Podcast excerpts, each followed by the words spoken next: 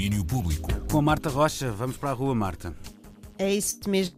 Falo então sobre um manifesto que está ainda neste momento a terminar em Lisboa, organizado pela APF e pela APSTE, que é a Associação de Serviços Técnicos para Eventos.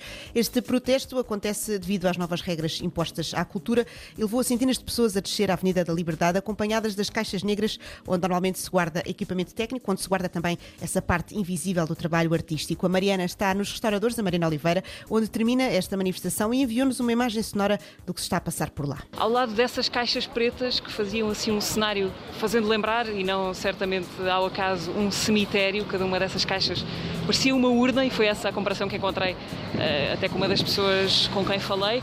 Ao lado dessas caixas desceram outras tantas dezenas de técnicos, uh, profissionais do setor, pessoas ligadas às empresas que garantem a parte técnica dos espetáculos, mas também muitos artistas, uh, muita gente do setor da cultura que, ou em causa própria ou em solidariedade com os colegas, decidiu descer hoje à Avenida da Liberdade. Muito resumidamente, eu acho que podemos dizer que as histórias são bastante diferentes, mas têm esta coisa em comum. As pessoas querem trabalho e, enquanto não for possível haver trabalho, querem uma solução para as suas vidas uh, que estão paradas há um ano e meio. As situações são dramáticas, há famílias que não têm qualquer tipo de rendimento há, há mais de um ano e, portanto, são essas histórias que hoje desceram aqui à Avenida da Liberdade até aos restauradores, onde uh, acabou há cerca de 10 minutos este protesto. São estas histórias que a Mariana nos vai trazer para escutarmos amanhã ao longo do dia aqui no domínio público. Até lá, vamos ouvir Pedro Magalhães, da APSTE. Explica-nos ele que entre as novas regras para a cultura está a imposição de testagem em eventos quando o número de espectadores for superior a mil em espetáculos ao ar livre e a 500 em espaços fechados e que isto é altamente prejudicial prejudicial para a cultura. Estas novas medidas que foram anunciadas um, levou-nos a de facto a que termos que ir para a rua e manifestarmos o nosso desagrado para com estas novas medidas da obrigatoriedade da testagem no nosso setor. Gostávamos que ficasse claro que nós não somos contra as medidas da testagem. Aquilo que, no fundo, não concordamos e entendemos que é uma medida muito desigual é só ser aplicado para o nosso setor e não ser aplicado para todos os outros setores. Portanto, uma pessoa quando tiver que ir a um restaurante, quando tiver que ir a um centro comercial, a um espaço público, não existir esta obrigatoriedade dos testes. E depois, e outra agravante, é também a questão da uh, um, quem paga, quem, quem, quem, tem que suportar este custo ou é o espectador ou teria que ser o promotor. Já nós estamos numa situação eh, financeira muito difícil quanto mais agora temos mais este custo, quanto uh, uh, os próprios, as próprias salas, os próprios locais para, para, os eventos e para os espetáculos estão limitados a 50% da sua lotação habitual.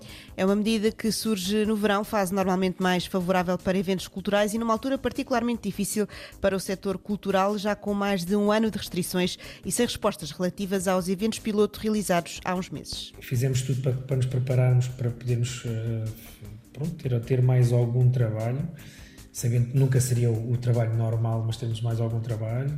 Fizemos os testes piloto em, em, consonância com o Ministério da Cultura, com a DGS e lamentamos de facto que não haja qualquer resultado sobre esses testes piloto que pronto, poderiam dar aqui um, um maior, um maior, uma maior alavanca para, para o nosso setor. Infelizmente a DGS comunica-nos que não tem uh, dados sobre esses eventos uh, teste porque esqueceu-se de um dado muito importante e então não conseguimos ter qualquer dado sobre esse teste piloto. Pedro Magalhães explica ainda que a cultura, claro, quer medidas, mas mais fortes e mais justas para todos. Nós achamos que estes testes eles são Sim. bem nós achamos que estes testes eles são bem-vindos Uh, mas têm que ser subsidiados pelo Estado. O Estado tem que ser o Estado a suportar o custo com estes testes. Não há, não há outra forma. Não pode ser o espectador, não pode ser uh, uh, os promotores, os organizadores, tem que ser o próprio Estado. Estas testagens têm que ser massivas, porque senão nós vamos andar sempre nisto no confina, desconfina, confina, desconfina, e não saímos disto. Nós não queremos continuar a viver de, de, destes apoios, queremos rapidamente retomar a nossa atividade normal e, e tornar-nos autossuficientes como fomos até, até então, até 2019. E é isto que nós queremos, queremos espaço para trabalhar, com condições, com segurança. O, dos poucos eventos que têm sido feitos, não, há, não há nenhuma indicação de que tenha existido algum, ou, ou, algum contágio, uh, algum surto, não, isso não existiu. Medidas sim, mas efetivas, duradouras e que atravessem os diversos setores. Caso as coisas não mudem, a luta continua. O protesto pelo futuro da cultura está a terminar neste momento em Lisboa e levou muitos agentes culturais a descer então à avenida com t-shirts com palavras como abandonados, cancelados e esquecidos. Prometem agora continuar a luta enquanto a situação não for mais justa para a cultura. E nós esperamos não ter que voltar a este assunto, nem no domínio público, Exatamente. nem em nenhum outro espaço. Obrigado, Marta. Estamos conversados e até amanhã. Beijinho. beijinho. Até amanhã. Beijinhos. Domínio Público.